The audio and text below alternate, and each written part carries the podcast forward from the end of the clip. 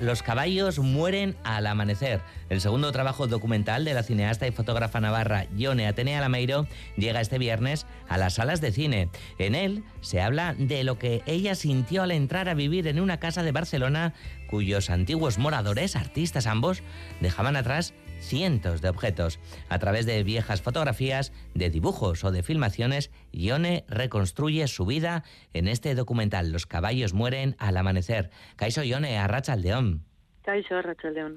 Bueno, eh, vamos a hablar un poquito ¿no? de, Antonio, dibujante de, cómic, y su hermana Rosita, cantante de ópera y pianista que, que vivían ¿no? en aquel piso al que, al que tú entrabas. ¿no? Bueno, seguro que, que tú les puedes presentar mejor que nadie o sí mejor que nosotros, desde luego, Yone.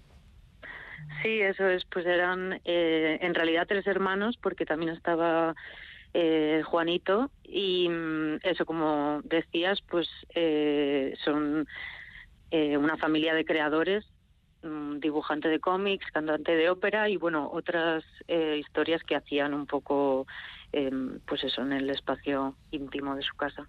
Mm, el espacio íntimo, ¿no? De, casa era también un espacio de creación, era burbuja, ¿qué es lo que era? Eh, aquel espacio en tiempos de, la dictadura, además, de la que hoy estamos hablando mucho, casualidad, en el programa. Pues bueno, yo lo veo un poco como un refugio, ¿no? Como un, lugar en el que a través de la ficción y la fantasía, pues poder escapar de, esa realidad, pues gris y dura, ¿no? Que era la de ese momento. ¿Por qué le pones este, este título, el de, el de los caballos mueren al, al amanecer, ¿no? El western y, la poesía van de la mano. Sí, bueno, o sea, es un poco eso, pero sobre todo lo que pasa es que encontré ese título en el material, ¿no? Eh, luego evoca muchas cosas de, de, las que va la película, pero la historia es que em, encontré ese título, bueno, el título era eh, de un relato corto que, que encontré de Antonio en el que em, escribía un poco sus memorias sobre un, un bombardeo cuando él era niño. Wow, mm. qué duro, ¿no? Mm. Eh, ¿Sabías de, de, esta, de esta familia de artistas antes de, ir a la casa, John, eh? No, no tenía ni idea. Eran, pues eso, personas eh, bastante anónimas. Sí que Antonio tuvo un cierto reconocimiento como, como dibujante, ¿no? De hecho, eso, pues eh, trabajaba para la editorial Bruguera, que todos conocemos pero bueno, sobre todo publicó en, en, el extranjero. Y, y, eso sí, no, no, conocía nada de ellos. Todo lo que he conocido ha sido a través de, de sus objetos y, y, bueno, también luego he hablado con algunas personas que los conocieron y así, pero, pero sí, los he conocido sobre todo a través de los materiales. Mm. ¿Qué se puede eh, deducir de, de, una persona con, con sus objetos, con sus materiales, John, eh? Pues creo que mucho y a la vez mm, quizás poco, porque claro, mm, no sé, de alguna manera tú te haces un poco una idea, eh, es como si tuvieras, ¿no? Como unas pistas, pero al final tú lo dibujas un poco ese personaje en tu imaginación y, y, y eso, pues, mm, no sé, ¿Y de qué manera afecta esto en ti, ahora en tu vida? No sé, cuando, cuando dejas un objeto por ahí, o ¿te ha cambiado la, la forma de sentir, de convivir con los objetos a ti misma? Eh, la verdad es que no. Sí que he pensado mucho en, en el, o sea, de alguna manera me conflictuaba el haber usado todas estas cosas, pero sí que hacía el ejercicio de ponerme en su lugar, ¿no? Imaginarme muerta y que alguien encuentre todas mis cosas y que se montó una película con ello y, y me hacía como mucha gracia, me parecía entrañable. Claro, pero es que tiene que ser chulo. Y a ver cómo lo interpretan también, porque quizá con un mismo objeto, ¿no? Puede haber tantas interpretaciones, ¿no? Es muy chulo. ¿Y el conflicto por qué? Porque claro, por, por invadir también o reinterpretar esa intimidad. Sí, sobre todo por, por, por no poder tener el permiso de, de, usar ¿no? esos objetos personales, aunque en realidad me centro mucho más en su faceta como creadores que, que en su lo que es su vida íntima, ¿no? Mm. Ya, como llevas tú, por ejemplo, que alguien vaya a tu casa y mire, yo qué sé, los discos, los libros y que tienes y todas esas cosas, porque es también, ¿no? Los tipos de, objetos que salen en, en, la peli. Sí, eso es. Que al final no son, no sé cómo decir, no son intimidades, ¿no? Son, son cosas que creo que, bueno, eso pues que, que cualquier persona podría mostrar. Mm. Vamos a escuchar parte del tráiler de Los caballos mueren al amanecer.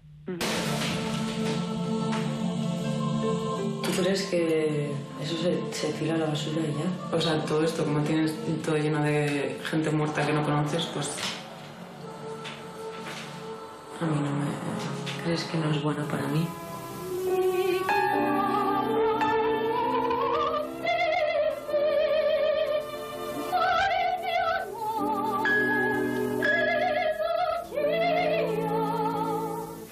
vivieron juntos aquí hasta el final? Sí, toda la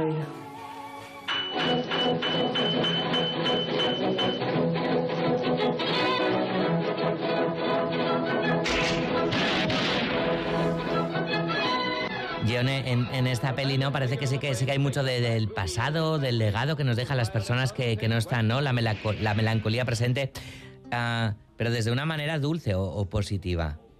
Sí, yo creo que sí. Eh, también hay como mucho de juego, ¿no? Y de diversión y sí que está como este peso tan grande de qué pasa eh, con nosotros, con nuestras cosas, ¿no? Cuando ya no estamos en este mundo, pero pero es el, la peli cuenta una historia, pues eso, como desde el juego y desde la diversión y y un poco eso en conexión cómo realizaban estos tres hermanos eh, pues sus creaciones no que era muy desde ahí desde desde un, una posición muy lúdica. Mm. te obsesionaste mucho con, con, los tres hermanos pues bastante sí. Ay, ay, más que quizás más que con los tres hermanos que también pues eh, con el hecho de hacer la película y el vivir en la casa mientras estás haciendo una película de la casa y todas esas cosas que que de alguna manera, o sea, mi película, o sea, hacer la película era la manera de poder sacar esos objetos sin, sin, sin tirarlos, ¿no? De, de rescatar esa historia. Pero claro, el, que hubiera una convivencia tan intensa y, y, de trabajo y todo eso, pues sí que en un momento me llegó a volver un poco loca, la verdad. Pero ahora ya está todo más tranquilo. ¿Y de, los objetos dónde están ahora, Ion, eh? Pues he ido buscando un lugar donde donar cada cosa y así no tener que mirarlos igualmente y estoy muy contenta con eso porque así eso están son materiales que sirven y que están accesibles para otras personas. ¿Se dice mucho de, de una misma contando vidas ajenas? ¿Cómo? Perdón. A ver si se dice mucho de una misma, si ah. has contado mucho de ti misma, eh, hablando o, o tratando sí, de contar vidas sí. ajenas. Sí. Creo que sí, que bastante, que al final todo lo que lo que haces habla bastante de ti, ¿no? Hablamos de, una atmósfera nostálgica y demás. Eh, la fotografía, ¿no? La foto es fundamental también, ¿no? Para, para dotar a, al documental de, de, ese ingrediente, ¿no? Sí, para mí eso, como eh, hay unas fotos que encontré que son eh, la clave de la peli, o bueno, lo que, lo que a mí me, más me fascinó, que son estas puestas en escena como de de películas de Hollywood clásico y, y bueno, todas las, a mí siempre me ha fascinado la, la fotografía encontrada porque eso, por todas las preguntas ¿no? que, que suscita. Mm.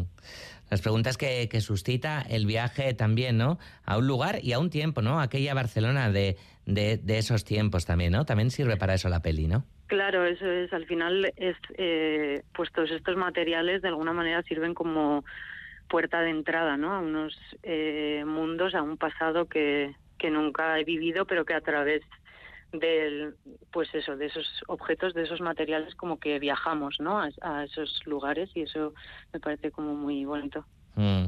Bueno, Johnny, junto con, con, tu hermana, con tu hermana Marina eh, y Garasi Arburu, las tres eh, fundabais Iruki Filmac, que ya produjo anteriormente Enero, tu primer docu, hace sí. cosa de, de, cuatro años. Después vino Dardarak de, de Marina. ¿Cómo es esto de, de, de, la producción y demás? Y de estar también a ambos lados, ¿no? De, de sí. la industria, en la parte creativa y en la parte, no sé si, si es más fría o no, la de, la de la producción, la venta y demás.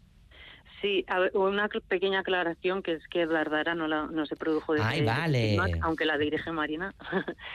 Pero sí, pues eh, bueno, al final eso como normalmente lo que hacemos son películas pues mmm, pequeñas, digamos, ¿no? Eh, pues te toca estar como en, en muchas cosas.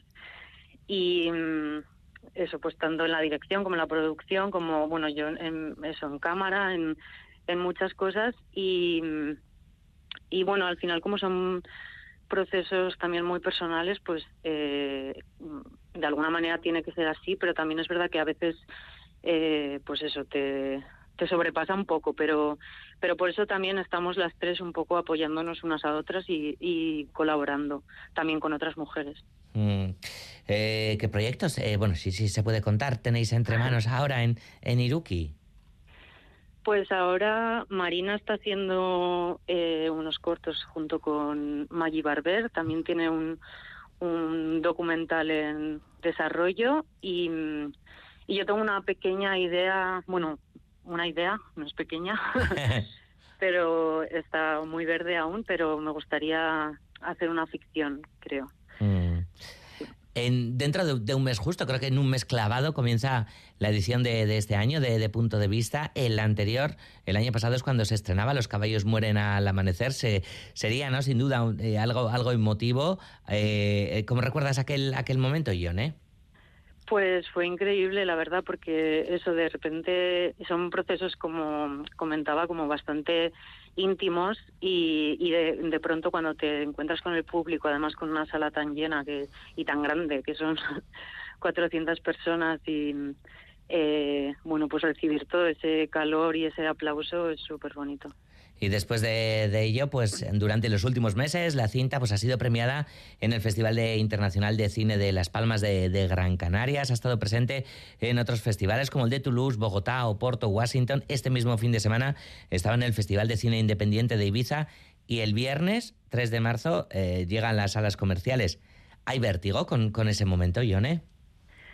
Bueno, no tanto, más vértigo hubo hace un año, que es cuando, ahora más o menos ya sabes, ¿no? La peli ya tiene un recorrido y ya sabes como un poco por dónde va por, y, cómo se recibe y no sé, creo que es un momento como de más nervios el, el bueno, en el caso de este tipo de películas, pues eso, el, el, el estreno mundial, ¿no? Y el recorrido por los festivales. Pues ojalá también tenga, tenga un buen recorrido ahora, ¿no? Que, que comienza la- sí, en las salas eso, mucha comerciales. ilusión, ¿eh? También con Claro. las salas. Claro, hombre, siendo consciente Pero más también. tranquila. Claro, y tampoco sabes también, ¿no? Que, bueno, al final los documentales en general no también tienen un público más reducido, ¿no? Que, que otras es, cintas y demás, ¿no? Totalmente. Pues Yone Atenea Lameira, ha sido un súper placer tenerte esta tarde en Cultura.eus de, de Radio Euskadi para hablar de ese estreno en salas comerciales de Los caballos mueren al amanecer y ojalá volvamos a hablar pronto, pues yo qué sé, con, con esa pequeña gran idea que tienes o, o, con, o con lo que venga Yone. Es vale, mi esker. Suri, es que recasco. Agur. Venga, agur.